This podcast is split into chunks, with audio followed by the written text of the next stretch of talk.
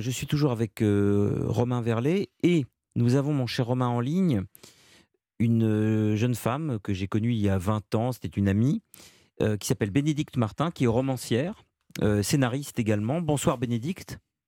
Bonsoir Yann Moix. Yann. Euh, ça fait longtemps qu'on se Bonsoir, connaît, on se, Romain. on se voit très Oui. peu. euh, Bonsoir Bénédicte.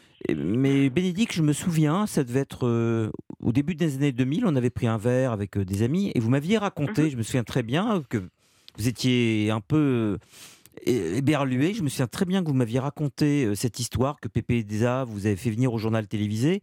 Vous aviez eu la pudeur de ne pas rentrer dans les détails à l'époque, mais vous avez dit oui, euh, je me souviens très bien l'expression.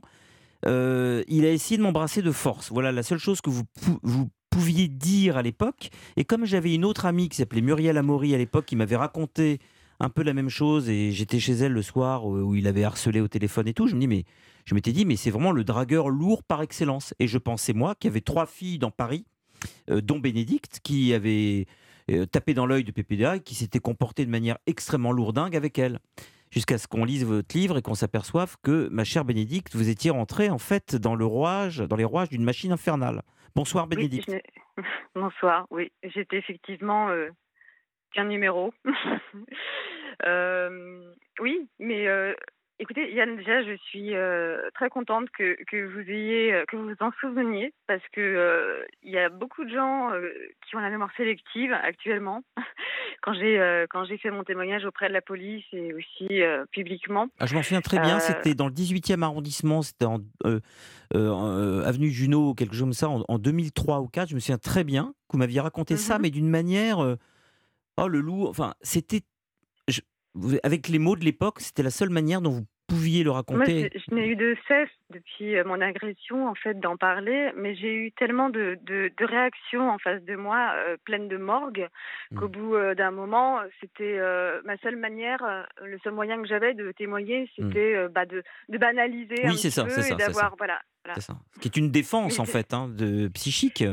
Ça vous permettait de pouvoir mettre des mots, parce que c'était une façon de, de restituer le peu de réalité que vous pouviez euh, restituer à l'époque. Oui, parce que pour moi, ça me paraissait tellement euh, hallucinant, tellement euh, dingue hein, ce qui m'était arrivé. Et comme je, je ne rencontrais pas d'écho euh, de, de courroux en face de moi, bah, je n'avais que cette narration en fait à mettre dessus. Et euh, les années euh, passant, j'ai mis un mouchoir dessus. Et euh, quand Florence Porcel a, a sorti donc en fait son, sa- son, son livre Pandorini et que l'affaire a éclaté, et que j'ai vu en fait le- les témoignages des autres femmes qui étaient mais parfois mot pour mot ce, ce que j'avais vécu euh, c'était vertigineux c'est quelque chose que je ne pouvais absolument plus euh, voilà moi je bout de moment j'ai arrêté de lire les témoignages parce que je me demandais quel est, si c'était pas moi qui, qui qui les avait déjà donnés si c'était pas moi qui racontais et en fait c'était pas moi J'ai une question un peu, un peu dure à vous poser, Bénédicte. Est-ce que, entre le moment où ça vous est arrivé et le moment où vous avez lu le témoignage euh, de Florence Porcel, est-ce que pendant Mhm. toutes ces années, ça vous a meurtri euh, Vous y avez repensé Ça vous a, ça a fait son chemin en vous Ça vous a causé des problèmes Euh, je vais être très claire, hein, Oui. il a massacré euh, ma sexualité. Euh, ça m'a rendue euh, extrêmement méfiante. Oui. Ça, voilà, ça, ça a engendré aussi euh, des, des, des, des complications dans mon anorexie, parce que voilà, je suis Ouais. anorexique, c'est pas, Euh, et en- voilà, bah voilà, c'est QFD. Et euh, non, ça m'a. euh, disons qu'à partir du moment où, où j'ai eu la force d'aller euh, 36 rue du Bastion pour euh, déposer ma plainte, Mhm. euh, je me suis sentie euh, libérée. Et actuellement, en fait, je suis en phase de, de reconstruction parce que c'est c'est 19 ans de ma vie. Euh, où euh, j'ai vécu vraiment avec euh, la main de, de, PPDA en fait sur moi. C'est comme si, vous parliez de traces tout à l'heure, il m'a marqué profondément. J'ai encore l'empreinte de ses mains sur moi et, dans ma sexualité, je n'ai pas une sexualité heureuse, épanouie. Voilà, Mon Dieu. on va dire les Parce que moi, je me souviens clairement. très bien, je, je vous ai dragué au bus Palladium en 1998, j'ai- pris un râteau du diable, mais- et ça s'est arrêté là. Donc en fait, euh, Eh oui. vous étiez assez grande, je me souviens, et là je peux témoigner, parce que vous étiez assez grande pour dire non. J'en suis la preuve. Oui. Euh, donc ça veut dire que vous avez sans doute, comme vous l'avez fait avec moi, vous avez sans doute lui, dû lui dire non, et il en a manifestement pas tenu compte du tout. Alors que moi, j'étais rentré chez moi à la queue basse. hein. Oui, vous, voilà, vous savez que je peux être très dur. Ah oui, oui, j'en ai fait les frais, euh, c'était non, quoi, non. Mais Voilà. lui, manifestement, euh, je vous connais, Non, donc vous, vous le avez nom, dû il ne lui... connaît pas. Oui, voilà, c'est ça. Patrick Poivre d'Arvor ne sait pas ce que signifie le nom et il ne l'entend pas, il ne le connaît pas, il n'en tient pas compte. C'est ça. Vous avez une question à poser à Romain, puisque Romain est là. euh, moi- ou l'inverse. Non, non, mais moi, effectivement, ce que je, ce que j'apprécie beaucoup dans le témoignage de, de Bénédicte Martin, c'est que effectivement, euh, avec Bénédicte, on, on s'est rencontrés euh, après euh, euh, mon sujet pour complément d'enquête. Et Bénédicte m'a dit cette phrase assez forte en disant, en fait, j'étais pas dans le sujet, mais j'ai eu l'impression de me voir à chaque minute. C'est ça. Et, et effectivement, euh, ce qui est très fort dans le témoignage que, que Bénédicte a bien voulu me donner pour, pour le livre, et je l'en remercie euh, ici publiquement, c'est que effectivement, euh, avec son témoignage, tout se mêle, et notamment, on va très très loin dans euh, effectivement la prédation, le rapport euh, euh, avec l'anorexie, tout ça, et ce que, ce que Bénédicte raconte dans le livre est, terrifiant. Et je trouve que Bénédicte a eu beaucoup de courage dans son témoignage à Libération. Et je vais vous dire pourquoi j'ai eu Bénédicte tout à l'heure au téléphone avant l'émission. Il y a quelque chose que je trouve extrêmement courageux. D'abord, c'est de s'exposer publiquement. Bénédicte a une vie de famille, Bénédicte a un enfant, euh, Bénédicte a des amis, des parents. C'est très difficile de s'exposer comme personne, euh, comme victime, comme Mhm. aussi quelqu'un qui n'a pas su dire non d'une certaine manière. C'est courageux. Oui. Mais il y a quelque chose de beaucoup plus courageux. C'est prendre cette, euh, ce risque quand on est comme elle, euh, une écrivaine de talent, une scénariste euh, qui a même pignon sur rue. Tout le monde connaît Bénédicte Martin dans le milieu littéraire et du cinéma. Eh bien, ce qui est difficile, c'est d'associer définitivement son nom, comme c'est arrivé notamment à Tristan Bannon, la pauvre, à euh, PPDA. C'est ça le courage. Et bon, je connais Bénédicte, elle a suffisamment de ressources pour que son nom soit pas associé à vie à ça. Et euh, je pense pas que ce soit le cas actuellement, mais le risque existait quand elle a fait. Et ça, c'est très fort.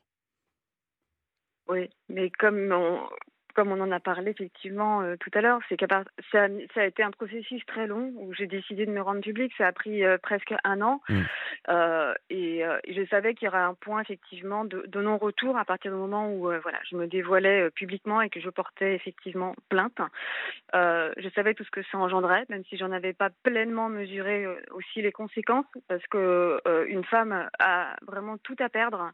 En Tout. cas, une femme ou un homme a tout à perdre Tout. à dénoncer ce genre de choses, euh, que ce soit au niveau du travail. J'ai perdu des amis. Voilà. Là, il y a eu des grands absents autour de moi. Mais pourquoi, Euh, Bénédicte, d'après vous, ça? Pourquoi? Parce qu'ils le craignent? Euh, je ne pense pas. Je pense que à présent, je, je, je pense qu'il ouais, y a peut-être des gens qui craignent encore euh, Patrick Poivre d'Arvor, hein, qui a, je pense, qui est encore très soutenu par une certaine frange. Néanmoins, euh, je crois que les gens ne veulent pas être du côté. Vous savez, c'est comme quand vous avez un ami à l'hôpital hein, euh, et que vous avez peur des hôpitaux, Mmh. vous n'allez pas le voir. Ouais, on n'a ça. pas envie d'aller voir les faibles, on n'a pas envie d'aller voir des gens qui. On a peur d'être Voilà, contaminé. Exactement. Et, et voilà, moi je suis euh, un peu effectivement maintenant marquée du saut. Voilà.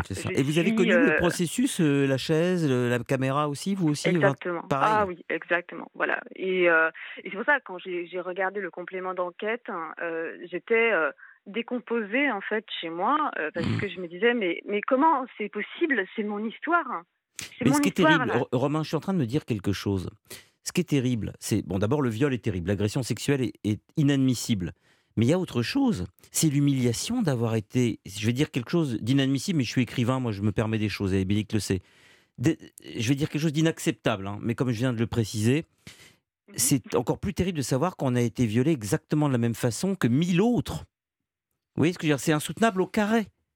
Selon le même Oui. processus indistinct, aveugle, mécanique dont on parlait tout à l'heure, non seulement j'ai été violé, mais de la même manière que la précédente euh, la veille et que de la suivante le lendemain. Et effectivement, euh, Oui. euh, dans- euh, il y a une des plaignantes qui raconte que sur le bureau, euh, quand elle est allée à son rendez-vous, euh, pendant les, les 15 minutes d'attente, avant que PPDA rentre tel un, tel un prince, euh, sur le bureau, elle a vu une liste. Une liste avec pour chaque jour de la semaine un prénom. Lundi, un tel, mardi, mercredi, jeudi, parce qu'il travaille que 4 jours par semaine. Et donc à, cha- à chaque fois, donc c'était industriel. Et ça, c'était organisé par qui? C'était organisé par les deux assistantes personnelles de PPDA. Bénédicte, je crois que vous avez lu le livre de Romain. Euh, c'est fascinant, ces deux assistantes, parce que c'est vraiment les mères maquerelles. Enfin, c'est c'est des thénardières. Ah, ce sont des, rabatteuses de, terribles. Je trouve que c'est euh, actuellement qu'elles tiennent le discours, euh, voilà, qu'elles soient, elles sont pas dans un déni, elles sont dans le mensonge, tout simplement.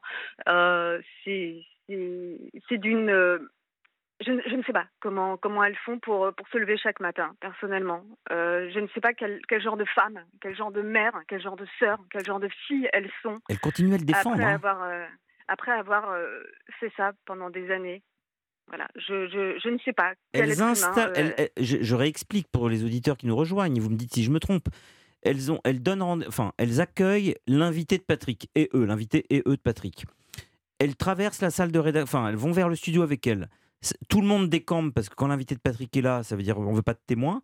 Euh, il l'emmène face caméra pendant le, le, JT sur une chaise de camping. Ensuite, on les, ces femmes installent l'invité de Patrick dans le bureau de Patrick. Pendant ce temps-là, il se fait démaquiller, va prendre une douche, je ne sais quoi. Il revient.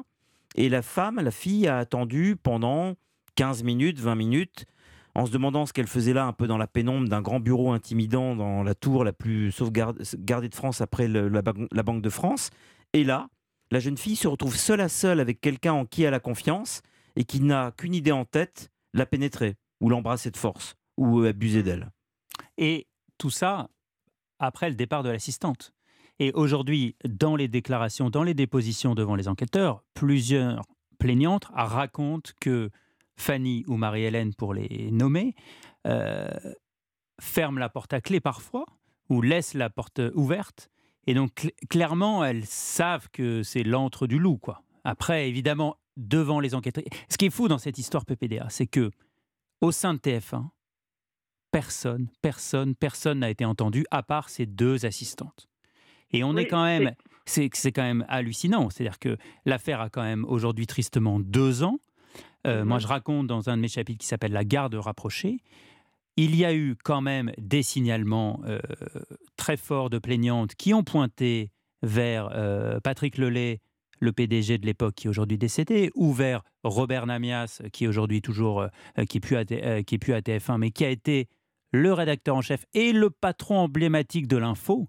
Et il est nommément euh, montré du doigt par une des plaignantes en disant mais Patrick m'a sauté dessus.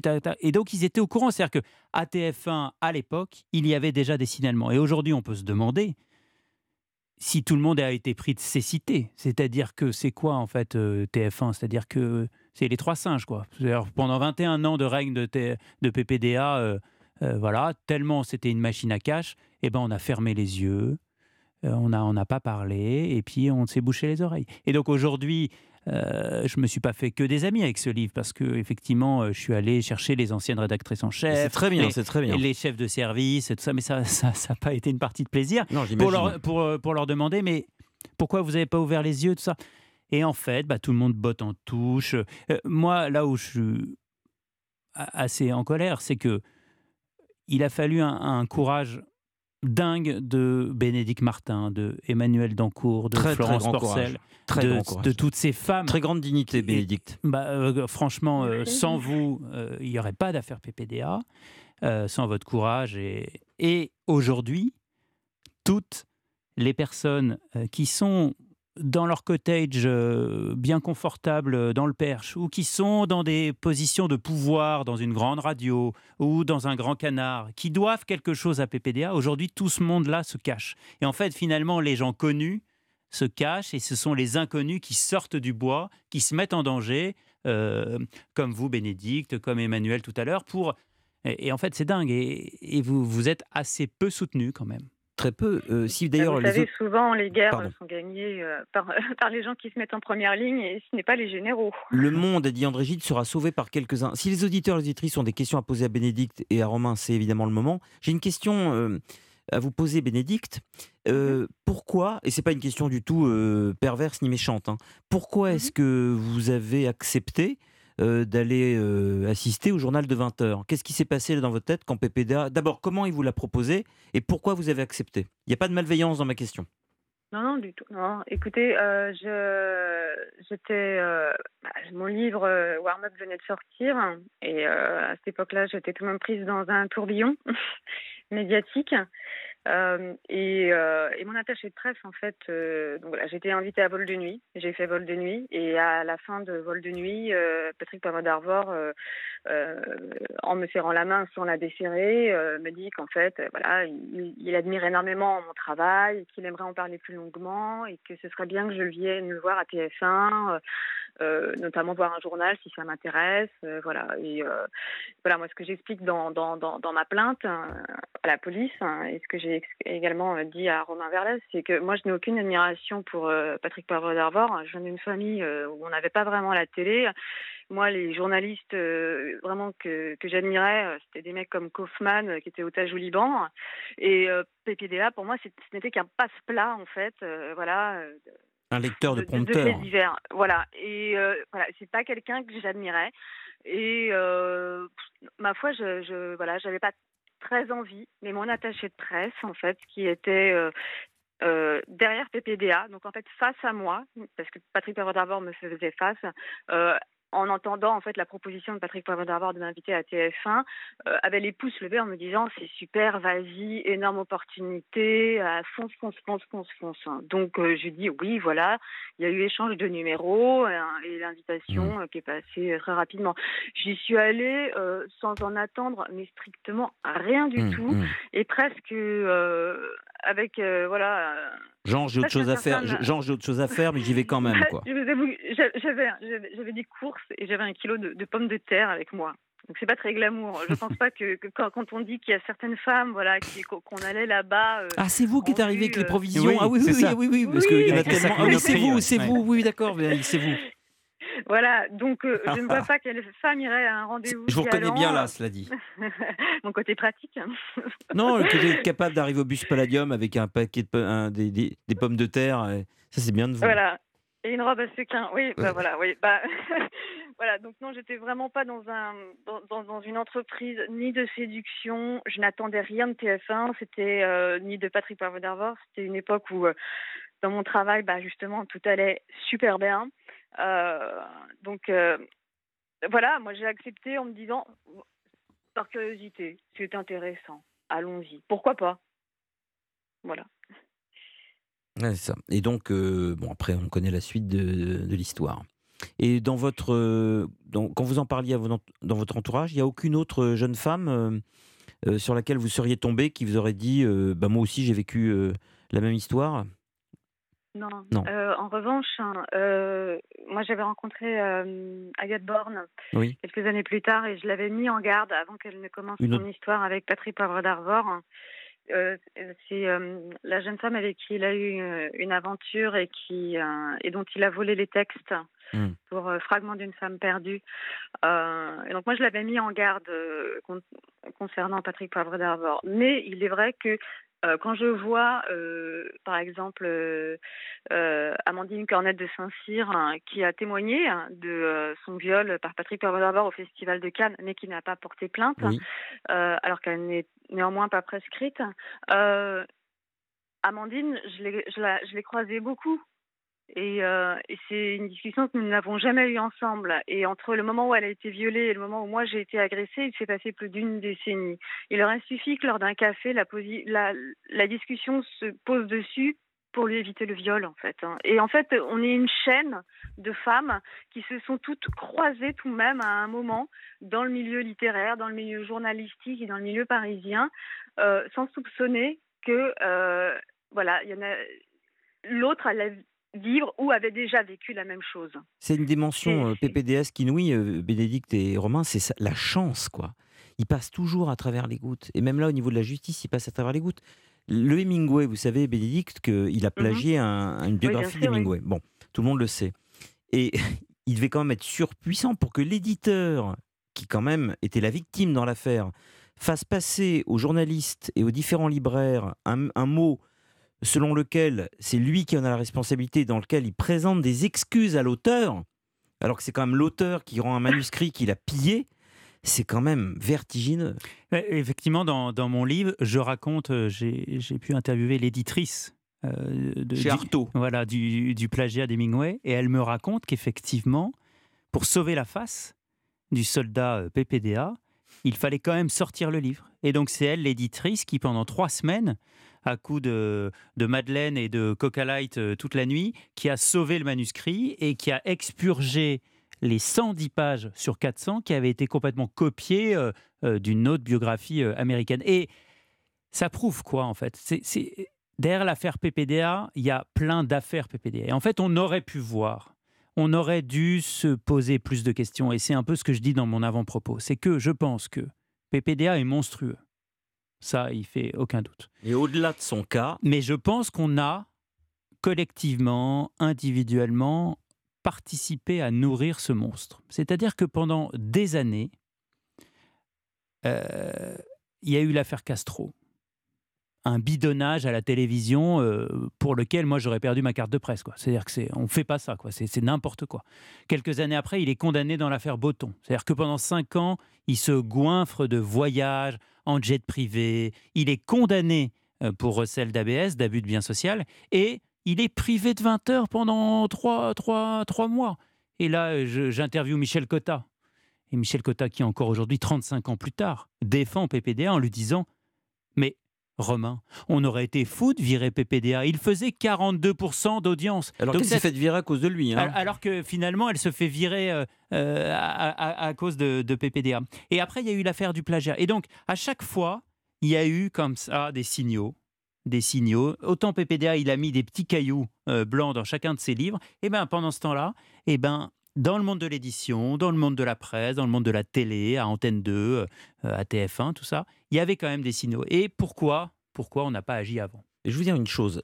Je vais prendre mon cas personnel parce que c'est intéressant quand c'est incarné. Je suis un jeune écrivain. Comme Bénédicte, j'arrive à Paris, je connais personne. J'envoie mon livre, Jubilation vers le ciel, qui vient de sortir, j'envoie à tout le monde. Le premier dont j'ai reçu un mot, cher Yann Moix, je suis sur un petit carton. Je suis en violet, non? Oui, je suis extrêmement heureux de voir qu'un nouvel écrivain vient d'éclore. Votre livre m'a beaucoup impressionné. Euh, euh, félicitations, etc. C'est signé Patrick Poivre d'Arvor. C'est quelqu'un que je vois à la télévision depuis que j'ai l'âge de 13 ans, 12-13 ans. Je reçois ça comme jeune écrivain et je pense que Bénédicte a dû vivre un peu peut-être la même chose. Enfin, elle le connaissait pas, mais moi je connaissais PPDA depuis longtemps.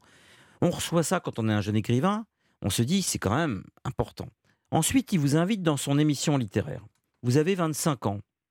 Et là, dans son émission littéraire, il est plein de componctions. En coulisses, il vient vous parler comme un vieux camarade. Il vous donne que des signaux euh, de votre importance euh, désormais dans le paysage, etc. Et il vous invite régulièrement parce qu'en plus, il se montre fidèle. Ce petit carton, vous le recevez à chacun de vos livres. Et vous vous dites, quand même, Patrick Poivre il a autre chose à faire, mais il s'occupe de mon cas. Mais sauf qu'il fait ça avec tout le monde. Et tout le monde est redevable. Et là, quand, quand l'affaire a éclaté, euh, je me suis dit, bon, euh, ça me posera aucun problème de me désengager de ça parce que euh, faut avoir sa dignité. Euh, mais beaucoup, à mon avis, se disent, oh non, soit il est trop sympathique, je peux pas lui faire ça, ou alors, étant donné le visage qu'il m'a montré, je ne peux pas croire qu'il en ait un si différent en coulisses. Bah, c'est drôle ce que vous racontez parce que moi, pour la promotion de ce livre-là, je suis ravi d'être invité euh, par vous, Yann Moix, sur Europe 1. Mais effectivement, je remarque que comme PPDA a fait beaucoup de carrière, il en a défait beaucoup. Mais aujourd'hui, dans les grands médias, euh, il y a quand même plein de gens qui doivent quelque chose à PPDA. Et on me reçoit peut-être un peu moins. Et aussi, par exemple, il y a beaucoup de libraires ou de festivals en France, parce qu'il faut savoir que PPDA a arpenté tous les festivals euh, de littérature euh, pendant 30 ans, qui sont aussi, à mon avis, des, terrains de chasse pour lui, et eh ben, beaucoup de libraires disent Ah, Romain, on est gêné avec votre livre. Patrick, on l'aimait bien, il venait souvent euh, à La Baule, il venait souvent à Rouen, il venait souvent comme ça à Dinard. On aimait bien, il était sympathique. On, on va, on va pas vous accueillir, le livre est un peu trop polémique. Oui. c'est vrai que. Bénédicte, qu'est-ce que vous en pensez? moi, je tiens vraiment à saluer euh, l'énorme travail d'investigation. Euh, c'est un livre remarquable. Euh, c'est brillant. la démonstration voilà, est flagrante. Euh, voilà. Et il a, Romain Verlet a fait ce que euh, la police euh, met du temps, j'espère, tarde à faire en l'occurrence, un vrai travail d'enquête. Ah, mais c'est un livre extraordinaire, ça je l'ai dit. Hein. Voilà, où il nous démontre justement la sérialité euh, qui fait que peut-être nous, euh, les victimes de PPDA, on aura droit à un procès euh, grâce à des ressorts juridiques qui ne sont pas encore voilà, vraiment mis en place. Et Romain Verlet, c'est en fait a réussi dans ce livre à faire de cette somme de faits divers un fait sociétal. Et grâce à ça, on pourra probablement faire changer la loi et protéger des centaines, sinon des milliers de femmes à l'avenir de prédateurs sexuels comme Patrick Poivre d'Arvor. Et donc, c'est, voilà, je trouve que ce livre, euh, euh, il, bah, il est en tête des ventes et, euh, et c'est normal parce que parce que c'est brillant et que euh, on a enfin voilà des journalistes d'investigation un peu à l'américaine euh, voilà de la trempe de, Ronan Farrow pour l'affaire Weinstein aux États-Unis si c'est la presse qui qui supplée en fait au travail euh, actuellement de la police eh bien nous on prend nous, les victimes, on prend. Ça reste une manière de vous rendre justice. Et je dois ajouter que ce qui est passionnant dans le travail de Romain, d'abord, c'est magistralement bien structuré, c'est intelligent, c'est bien écrit. Et surtout, il n'y a aucune, ça je le signale, aucune haine contre PPDA. Mais il n'y a aucune haine. C'est clinique. Euh, il y a mmh même parfois un petit peu d'humour. C'est incarné parce qu'il l'a connu, il l'a approché. Mais il n'y a pas de haine personnelle. Et évidemment, ça interroge au-delà du cas de PPDA. Ce, ce dont on est en train de parler, c'est comment un système, comment une société a pu se laisser intimider par quelqu'un qui ne, qui ne représente que lui-même, qui n'a d'importance finalement que pour lui, et qui, et c'est ça qui a de manière claire dans le livre de, de Romain, qui finalement rapportait de l'argent à TF1. Et c'est uniquement pour cette raison que des femmes se sont fait violer pendant des années ou harceler sexuellement parce qu'il parce qu'il rapportait de l'argent à une chaîne. Mmh. Mmh c'est une des mes grandes interrogations, c'est pourquoi aujourd'hui la société française ne veut pas s'emparer de l'affaire PPDA, qui est, selon moi, notre affaire Weinstein? Je pense que c'est au même titre que les victimes qui ont honte. Euh, c'est que la société française a honte d'avoir adulé un, homme et de, s'être fait euh, tromper, de, de s'être fait avoir tous les soirs en dînant. Je pense que euh, le chemin euh, se fait petit à petit, mais il y a euh, au fond de, de, de, chaque Français qui regardait Patrick Poivre d'Arvor à l'époque un petit sentiment de, culpabilité. Parce que comme vous le disiez juste avant, oui, Patrick Poivre d'Arvor, il peut être très sympathique. Très. Et c'est ça qui est terrible. Onctueux. Oui, non, c'est vrai. Je, moi, je, je, ne l'ai jamais vu. Euh, alors, vous dites dans le livre qu'il s'énerve sur les secrétaires et ça, ça j'en suis tout à fait convaincu. Euh, souvent, les gens euh, de face, mais je n'ai jamais vu Patrick Poivre autrement que extrêmement affable. Vous le dites, le mhm. mot affable revient dans votre livre. Il était d'une très agréable compagnie, toujours de bonne humeur, onctueux, mielleux. L'anecdote, toujours à, à, propos. Oui, oui, bien sûr. Oui, euh, je disais Véronique, c'était un lapsus parce qu'avec Romain tout à l'heure hors antenne, on disait quand même, il y a une sainte dans cette histoire, quelqu'un d'extrêmement mystérieux. C'est la femme de Patrick Poivre d'Arvor qui a quand même traversé tout ça. Parce qu'entre les accusations, il y a aussi les femmes officielles. Il s'est affiché mmh pendant des années avec une écrivaine qu'on connaît tous, qui s'appelait Claire Castillon. Euh, et avec d'autres après. Donc il avait ses officiels, les officieuses, les, les harcelés. Enfin, et il y avait toujours celle qui, avec qui il partage toujours sa vie, euh, qui est Véronique, Véronique Poivre d'Arvor. Oui, c'est celle dont je parle. Effectivement, qui est euh, donc euh, la maman voilà, de, de, de, quatre enfants. C'est vrai que c'est un couple qui s'est uni à Trégastel, en Bretagne. Ça, je raconte aussi beaucoup, ça, ce mythe de l'écrivain breton qui finalement est né à Reims, plutôt dans le Champagne que sur les côtes d'Arvor. Je raconte aussi pourquoi, en fait, il s'appelle Patrick Poivre. En fait, son nom, c'est Patrick Poivre mais c'est pas assez bien pour lui, pas assez.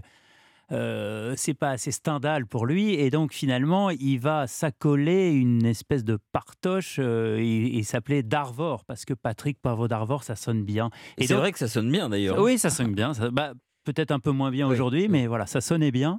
Et euh, effectivement, il y a ce couple, et donc il y a un, dans, il y a un de mes chapitres qui s'appelle Le Pacte. Il y, a il, y a, il y a ce couple indéfectible euh, et je révèle effectivement dans le livre qu'est-ce qui fait tenir ce couple entre euh, Véronique et Patrick Poivre oui, mais est-ce que ce n'est pas terrible pour elle? Là, je pense à Sous le soleil de Satan, à Bernanos. C'est la grande tirade, c'est tu la vois, la, tromperie de ta vie, tu la sens. Voilà. Et je pense qu'elle ne peut pas, cette femme, je ne la connais pas, mais elle ne, son moyen de survivre, c'est de ne pas s'en rendre compte et c'est de le nier. Voilà, elle ne, elle ne, sinon ça, ça résume sa vie à une supercherie Très juste. Bénédicte, j'ai une toute dernière question, parce qu'après, il y a la chronique sur Motorhead. Mathilde, tous les jours, Mathilde mhm. présente un morceau, un morceau de Motorhead comme si c'était du Baudelaire. Euh, dernière question, Bénédicte, mais rapidement. Est-ce que Patrick mmh. Poivre savait avant de vous inviter à son JT que vous étiez anorexique ou est-ce que vous pensez qu'il a détecté que vous l'étiez? Si tant est que vous l'étiez déjà à l'époque. Hein. Je le suis depuis mes deux ans. D'accord. euh, oui, euh, non, je pense qu'il euh, l'avait détecté. Hein. J'ai tout de même des, des, phénotypes physiques hein, qui, de, quand on connaît les anorexiques, qui ne trompent pas. Ouais. Oui, il avait un radar. Bénédicte, je vous remercie pour votre courage, votre gentillesse, votre patience et votre dignité. Merci mille fois. Je vous remercie. Euh, vraiment. C'est courage et vous savez que je suis ce que vous faites. J'espère que vous allez bientôt euh, nous sortir un livre dont vous avez le secret. Je, sais, je crois savoir que vous écrivez des scénarios en ce moment aussi pour le cinéma. Mhm. Donc euh, voilà, si un jour vous voulez venir nous en parler euh, dans l'antenne libre, on sera, on sera là pour vous accueillir, ma chère Bénédicte. D'accord, bah, je vous remercie Yann. Bonne nuit. Je remercie Romain aussi. Au revoir. Merci Bénédicte. merci. Nous sommes sur Europe. Au revoir. Nous sommes sur Europe 1, il est minuit 57. Je vous rappelle que vous pouvez écouter Bien fait pour vous de Julia Vignali et Mélanie Gomez du lundi au vendredi de 11h à midi. Et le lundi 6 mars, la question du jour sera Humour, un lubrifiant social. Mathilde, Motorhead. Alors mon Motorhead de ah, ce soir est le titre Clow que vous pouvez retrouver dans l'album euh, Orgasmatron sorti en 1986. Alors pour une fois dans cette chanson, l'auteur parle d'amour. Et bon, c'est pas un amour. Je, peux vous couper, je sais que vous aimez pas ça, mais Romain, vous êtes d'accord que si PPDA avait euh, croisé euh, la route de Mathilde, il aurait forcément proposé à notre ami de venir assister aux 20h. On en est à peu près certain. Certainement. Voilà. Pardon Mathilde. Et donc, euh, cette euh, fois-ci, l'auteur parle d'amour, mais c'est pas très simple parce que ça reste motorette quand même. Ici, l'auteur est dans la peau de l'amant. Il s'adresse à sa bien-aimée qui semble avoir du mal à lui résister. Claw, qui signifie la griffe, est sûrement son arme secrète pour évincer son mari. Il dit par exemple You whisper back to me and he begins to see. He feels the claw is near, qui veut dire Tu chuchotes et il commence à voir. Il sent que la griffe est proche. Romain, si on se revoit pas, à bientôt. Hein.